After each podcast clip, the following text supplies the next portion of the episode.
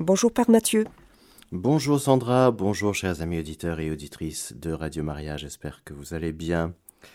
Nous allons poursuivre cette euh, série de catéchèses sur la résurrection. Aujourd'hui nous allons terminer la résurrection du Christ, car nous sommes en train de voir de suivre le credo.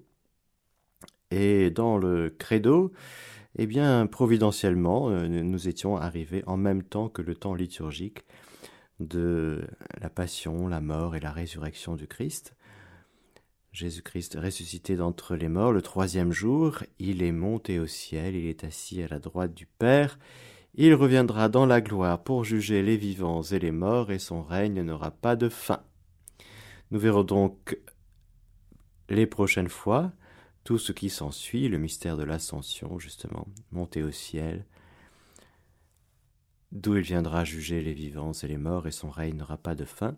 Pour l'heure, avec le catéchisme de l'Église catholique, au paragraphe, je dirais, environ 648 et suivant, nous allons clôturer, entre guillemets, aujourd'hui, quelques éléments essentiels sur le mystère de la résurrection du Christ.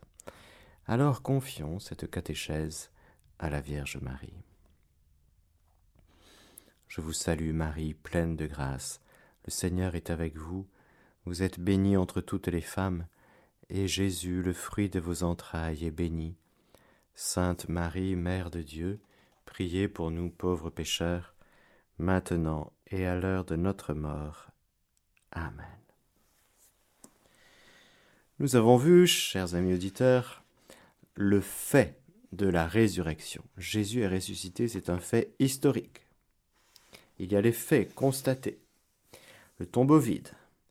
Il y a aussi les apparitions du ressuscité. Nous l'avons vu avec Marie-Madeleine, avec Pierre et Jean, avec euh, les disciples d'Emmaüs, les disciples réunis, enfermés plutôt, au Cénacle, par deux fois, le soir de la résurrection, et aussi huit jours plus tard, avec la présence de Thomas nous avons vu aussi eh les apparitions de Jésus ressuscité en Galilée.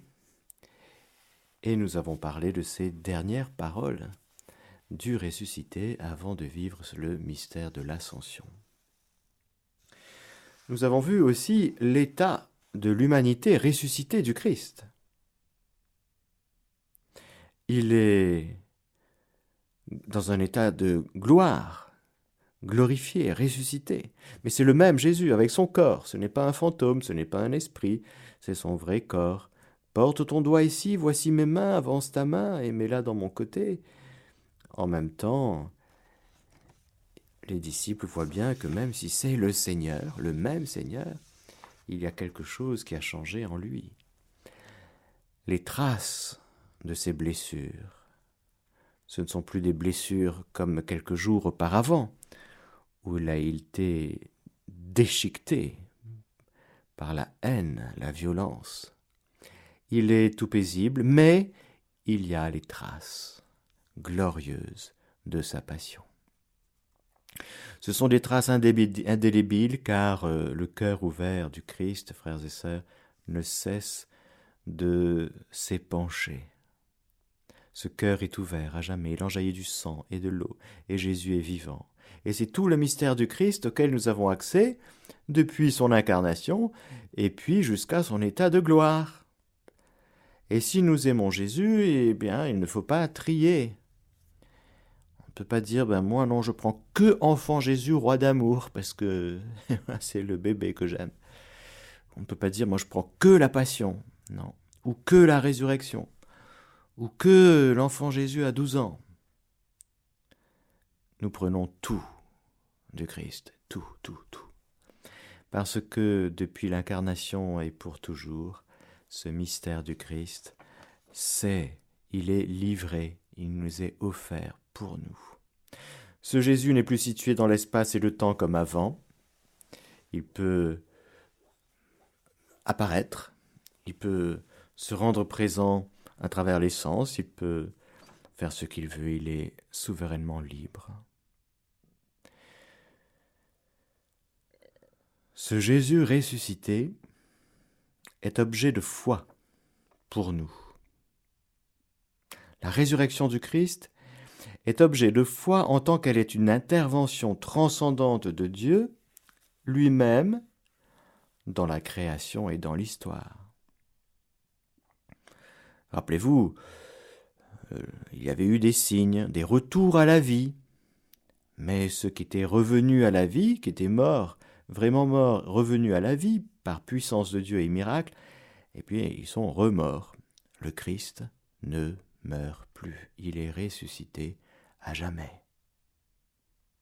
C'est donc quelque chose de nouveau qui vient transcender tout en habitant l'histoire d'une manière nouvelle. Et dans la résurrection du Christ, les trois personnes divines sont intervenues, interviennent. Le Père, nous pouvons dire, le Père ressuscite son Fils. Mais le Fils étant Dieu, on peut dire, il se ressuscite aussi. Et l'Esprit Saint, bien sûr, lui aussi. Et donc, tout comme l'œuvre de la création est l'œuvre de la Sainte Trinité, de Dieu un et trine, nous pouvons affirmer, frères et sœurs, que la résurrection est l'œuvre de Dieu un et trine.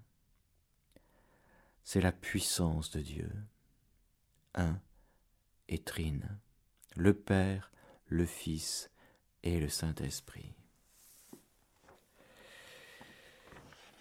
Je ne parle pas du suaire de Turin, qui est un signe très très fort de la résurrection, bien sûr. Mais ce n'est pas d'abord avec le suaire de Turin. Le suaire de Turin conduit au mystère. Là, nous sommes directement par la foi dans le mystère. Et nous affirmons que Jésus est ressuscité d'entre les morts et que sur lui la mort n'a plus aucun pouvoir. Jésus est le grand victorieux. Déjà dans sa passion, car je vous rappelle que la passion de Jésus, c'est déjà la victoire de Dieu. Jésus, en fait, tout son mystère est le mystère du grand victorieux, depuis l'incarnation. Pourquoi? Parce qu'il est saint et immaculé et qu'il prend notre nature humaine, si blessée par le péché, lui ne va jamais pécher, et dans tous ses actes, sans cesse, depuis son premier acte, dans son humanité sainte, eh bien tous les actes de Jésus depuis tout petit, en particulier dans sa passion, jusque dans sa mort et sa résurrection, viennent reprendre tout à partir de la victoire de Dieu sur le péché, sur le mal, la mort. Le dernier ennemi, c'est la mort. Jésus est vainqueur de la mort. C'est donc à partir de la divinité du Christ, de la personne divine du Christ, qu'il nous faut considérer la résurrection. Dans le catéchisme au paragraphe 651, il nous est dit Citant Saint Paul, si le Christ n'est pas ressuscité, alors notre prédication est vaine, et vaine aussi notre foi. La résurrection du Christ va donc constituer avant tout la confirmation de tout ce que le Christ lui-même a fait et enseigné. Cet aspect de la confirmation est très important. Toutes les vérités, même les plus inaccessibles à l'esprit humain, trouvent leur justification si en ressuscitant le Christ, si en ressuscitant, pardon, le Christ a donné la preuve définitive qu'il avait promise de son autorité divine. Imaginez deux secondes, frères et sœurs, que le Christ, celui qui a pardonné les péchés, pour que vous sachiez que le Fils de l'homme a le pouvoir sur terre de pardonner les péchés, va, prends ton grabat, lève-toi et marche. Et puis imaginez que, deux secondes, l'absurde, tout se serait terminé. Et alors, il y aurait eu trois ans, trente ans, trente-trois ans de vie magnifique, et puis voilà, c'est fini Non.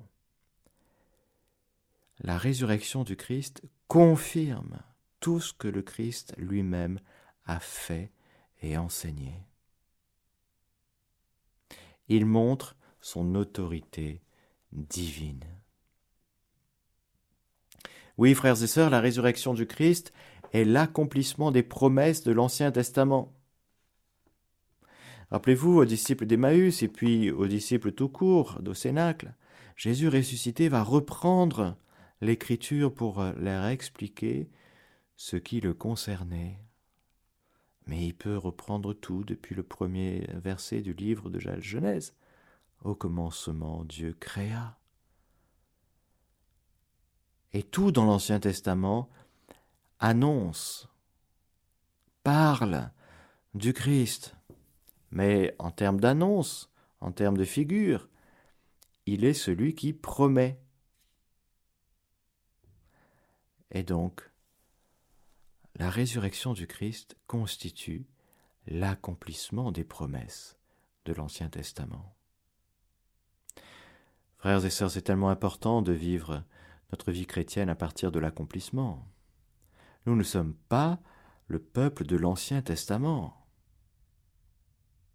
Nous sommes le peuple que Dieu s'est acquis par le sang du Christ. Et donc nous venons comme fruit de la croix de Jésus et de sa résurrection. Ce qui vient tout accomplir. Le chrétien n'abolit rien de l'Ancien Testament. Mais il nous faut nous considérer dans nos personnes. Chacun, chacun de nous, on peut se dire, je suis le fruit de l'accomplissement des promesses de l'Ancien Testament. D'où viens-tu? On va faire ça aujourd'hui. D'où venez-vous? Ben, De Toulon, de Paris. Hein. D'où venez-vous? Ben, Moi, je viens de la résurrection du Christ. Ah, c'est original, ça. bah oui. Et c'est si vrai. C'est si vrai, frères et sœurs. Nous venons du mystère pascal du Christ. C'est une manière vraie et juste de nous regarder. Je viens de la croix du Christ. Je viens de sa résurrection.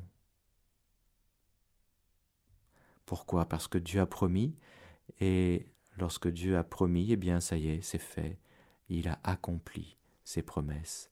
La résurrection du Christ est accomplissement des promesses de l'Ancien Testament. Il avait promis de nous sauver, il l'a fait. Autre point, la vérité de la divinité de Jésus est confirmée par sa résurrection. Il avait dit, Quand vous aurez élevé le Fils de l'homme, alors vous saurez que je suis. Je suis. Rappelez-vous ce terme je suis que Dieu avait utilisé pour se révéler à Moïse dans le buisson ardent et pour l'envoyer, ce Moïse, auprès du Pharaon et du peuple. Quand vous aurez élevé le Fils de l'homme, alors vous saurez que je suis.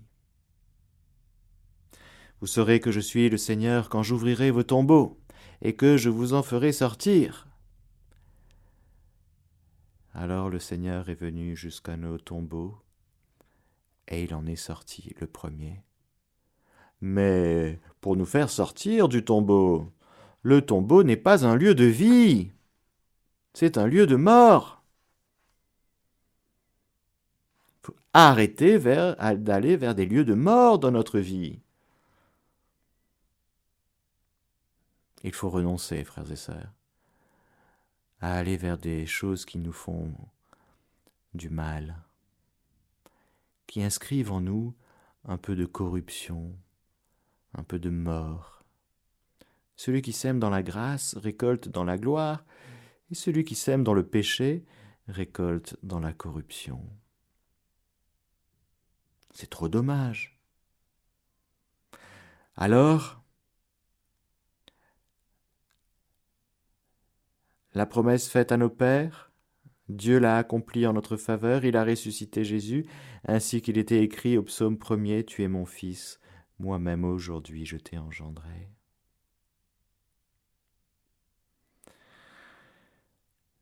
Il y a un double aspect dans le mystère pascal, nous dit le catéchisme. Premier aspect, c'est comme deux versants d'une médaille, si vous voulez. Par sa mort, il nous libère du péché, Deuxième aspect, par sa résurrection, il nous ouvre l'accès à une nouvelle vie. C'est pourquoi nous ne pouvons pas séparer la passion, la mort et la résurrection du Christ. Parce que c'est un seul et même mystère.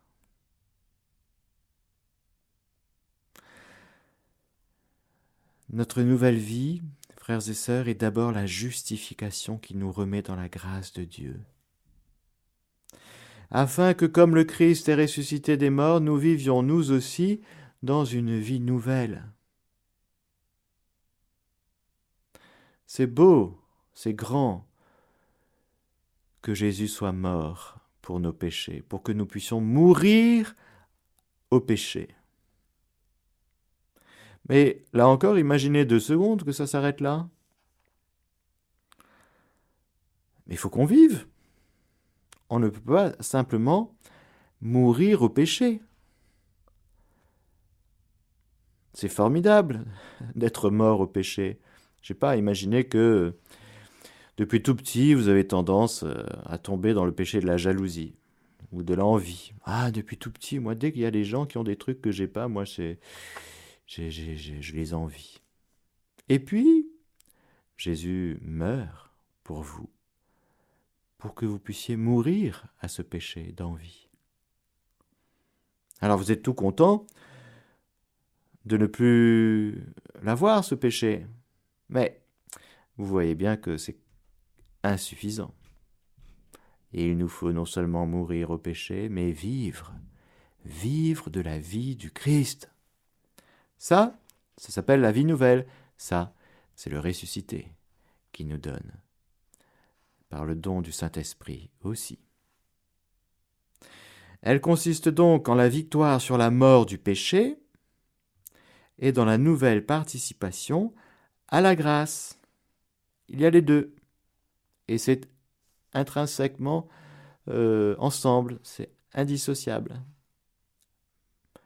Par sa mort, il nous libère du péché, par sa résurrection, il nous ouvre l'accès à une nouvelle vie. L'accès est ouvert, frères et sœurs, mais c'est très important de comprendre que cette vie nouvelle, nous sommes faits pour nous en emparer. Il nous faut nous la prendre à notre compte et le dire, ok, désormais je suis mort au péché et ma vie, c'est celle du Christ, dans l'Esprit Saint. Si nous ne faisons pas cela, eh bien, c'est incomplet. Ça veut dire que le mystère pascal ne s'est pas encore emparé de nous. Parce que le mystère pascal doit s'emparer de nous. Comment? Eh bien, c'est en nous emparant du mystère pascal. Dans le baptême, par exemple, lorsque nous immergeons, j'aime bien l'immersion, je trouve toujours Dommage qu'on baptise sans immersion. Mais bon, je comprends que ce soit un peu compliqué parfois. Mais, adulte ou enfant, on est plongé entièrement dans la bassine, dans la baignoire, dans la piscine, de l'eau remplie d'eau. Ça, c'est la mort au péché. On entre, on coule, mais on en ressort et ne prendre que la mort du Christ sans sa résurrection revient à plonger dans la piscine baptismale, mais à ne pas y remonter, à ne pas en sortir. Il y a les deux. Et qu'est-ce qui commande qu'il y ait les deux? Ben, C'est tout simplement qu'il faut sortir de l'eau pour respirer. Il faut vivre. On comprend donc bien ces deux aspects, mort au péché et entrer dans la vie nouvelle. Et il nous faut dire ah, ça y est, je respire le bonheur du Saint-Esprit, de l'Esprit de Dieu. Pourquoi? Parce qu'il y a juste avant, il y a eu la mort au péché. Ça y est. Le péché est détruit. Nous sommes sauvés du péché originel et par le baptême du péché personnel pour les tout petits.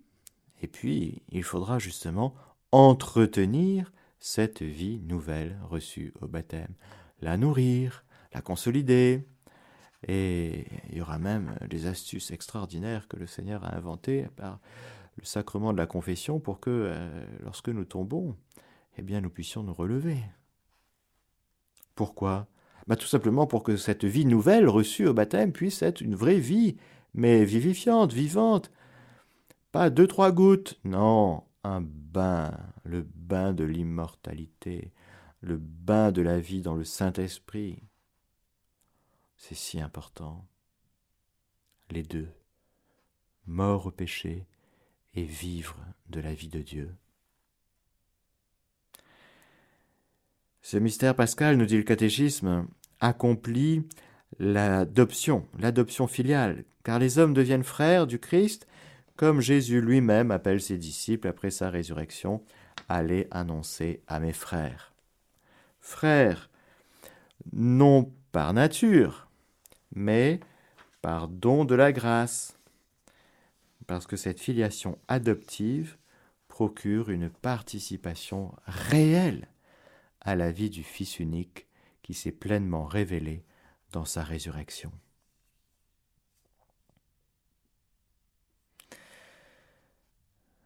Frères et sœurs, ne pas connaître le Père, ne pas connaître l'amour du Père, et vivre euh, pas encore comme adopté, comme un fils bien-aimé, une fille bien-aimée du Père, c'est laisser le mystère pascal du Christ un peu en dehors de nous. Il nous faut entrer dans la vie.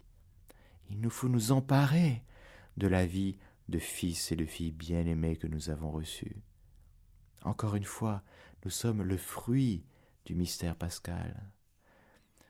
Nous sommes dans la croix du Christ, nous sommes dans son cœur, dans le cœur du Christ crucifié, dans le cœur du Christ ressuscité. C'est ça que Thomas était invité à voir, et les disciples aussi. Regardez les traces de mes blessures, vous y êtes.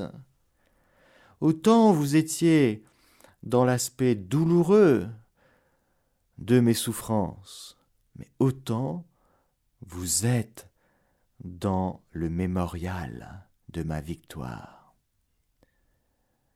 C'est très important, frères et sœurs, de ne pas s'arrêter à nos blessures, euh, j'allais dire dans, dans leur aspect douloureux. Il faut aller jusqu'au bout de l'itinéraire de nos blessures. Nos blessures ne s'arrêtent pas à la croix.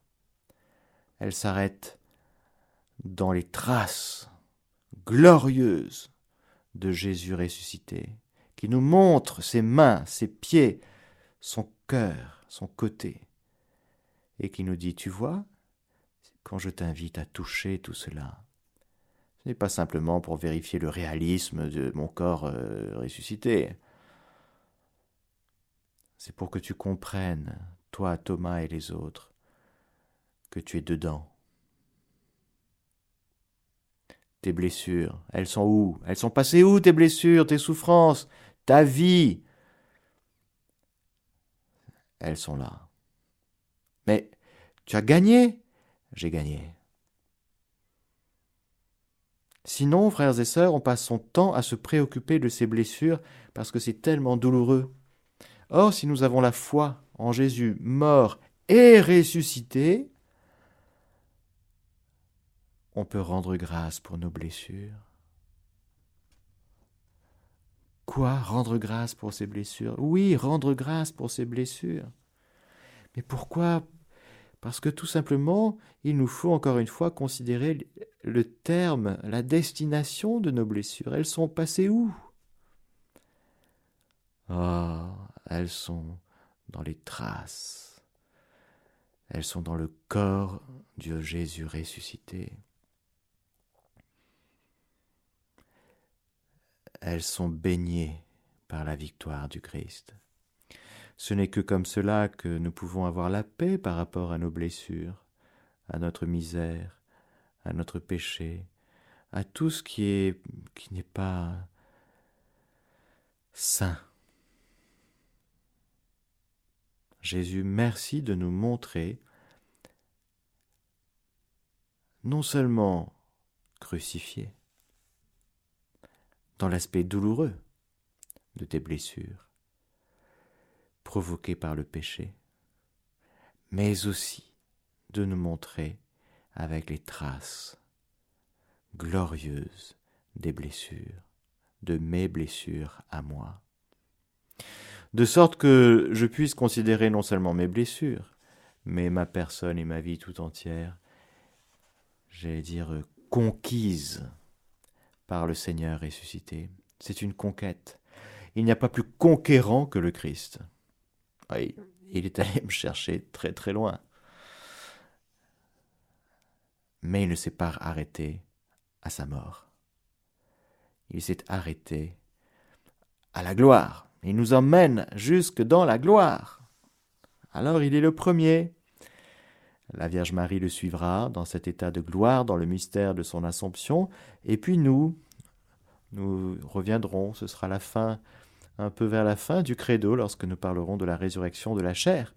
Mais d'ores et déjà, frères et sœurs, nous pouvons affirmer que la résurrection du Christ et le Christ ressuscité lui-même est principe et source de notre résurrection future. Le Christ est ressuscité des morts, prémisse de ceux qui se sont endormis, dit saint Paul. De même que tous meurent en Adam, tous aussi revivront dans le Christ.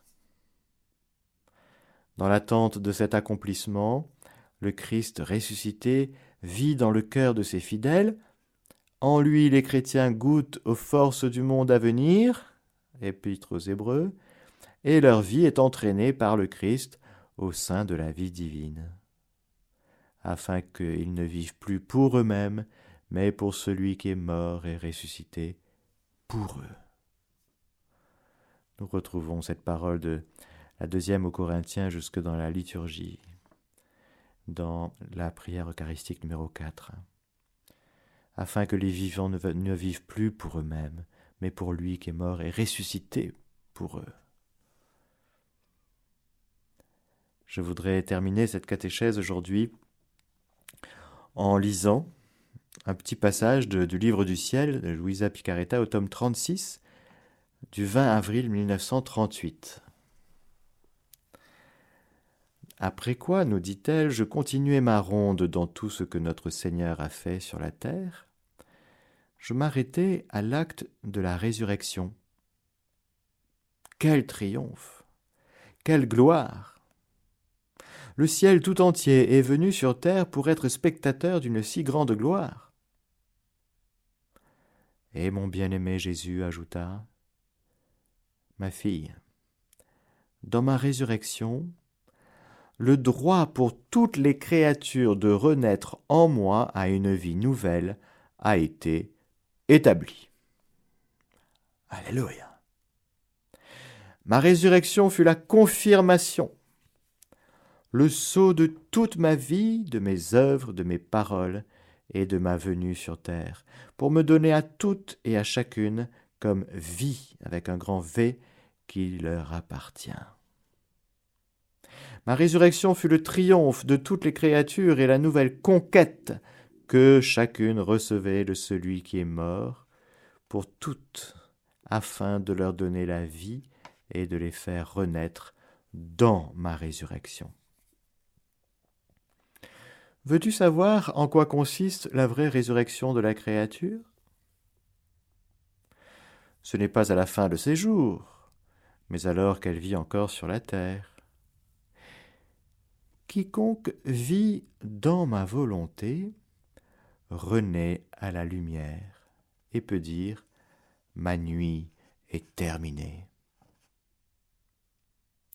Cette créature ressuscite dans l'amour de son Créateur, de sorte que le froid et la neige n'existent plus pour elle. Elle ressent le sourire du printemps céleste. Elle ressuscite à la sainteté qui chasse les faiblesses, les misères et les passions.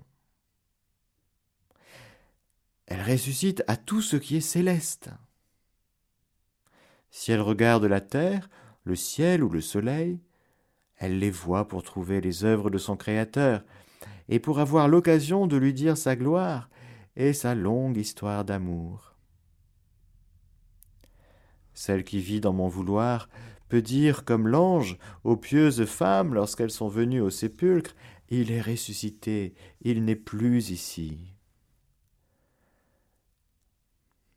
La créature qui vit dans mon vouloir peut dire la même chose. Ma volonté n'est plus avec moi, elle est ressuscitée dans le fiat. Et si les circonstances de la vie, les occasions et les souffrances entourent la créature comme si elle cherchait la volonté de la créature, celle-ci peut répondre Ma volonté est ressuscitée. Je ne l'ai plus en mon pouvoir. J'ai en échange la divine volonté.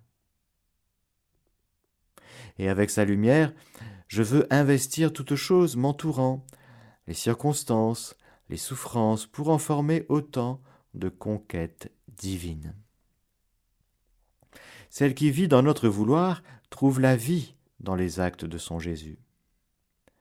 Notre volonté opérante, conquérante et triomphante court toujours dans cette vie et nous donne tant de gloire que le ciel ne peut la contenir.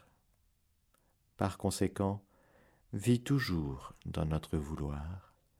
N'en sors jamais si tu veux être notre triomphe et notre gloire. Magnifique parole de Jésus à Louisa Picaretta, tirée du livre du ciel dans le tome 36 du 20 avril 1938. Jésus confirme le catéchisme de l'Église catholique, c'est formidable, ou c'est plutôt peut-être le catéchisme de l'Église catholique qui est d'accord avec son Seigneur. Hein voilà. Merci Jésus pour ta résurrection. Merci pour ton triomphe. Merci pour cette conquête. Tu nous as conquis. C'est vrai, tu nous as conquis, tu es le grand victorieux, et nous sommes si heureux d'avoir été conquis par toi. Tu as été le plus fort, comme dit le psaume. La miséricorde de Dieu a été la plus forte dans notre vie, c'est elle qui a emporté le morceau. Et frères et sœurs, il nous faut nous considérer comme des miséricordiers, comme des êtres revenus de du mystère pascal, non seulement de notre Créateur, mais si abîmé dans notre vie que le Seigneur est venu. Il a vécu sur cette terre, il a vécu sa passion sous Ponce Pilate, il a été crucifié, et le troisième jour est ressuscité d'entre les morts. Amen. Merci Seigneur. Alléluia. Voilà, chers amis auditeurs, je vous donne la bénédiction du Seigneur, que le Seigneur Tout-Puissant vous bénisse, le Père, le Fils et le Saint-Esprit. Amen. Chers auditeurs de Radio Maria, c'était la catéchèse du Père Mathieu que vous pouvez réécouter en podcast sur notre site internet www.radiomaria.fr.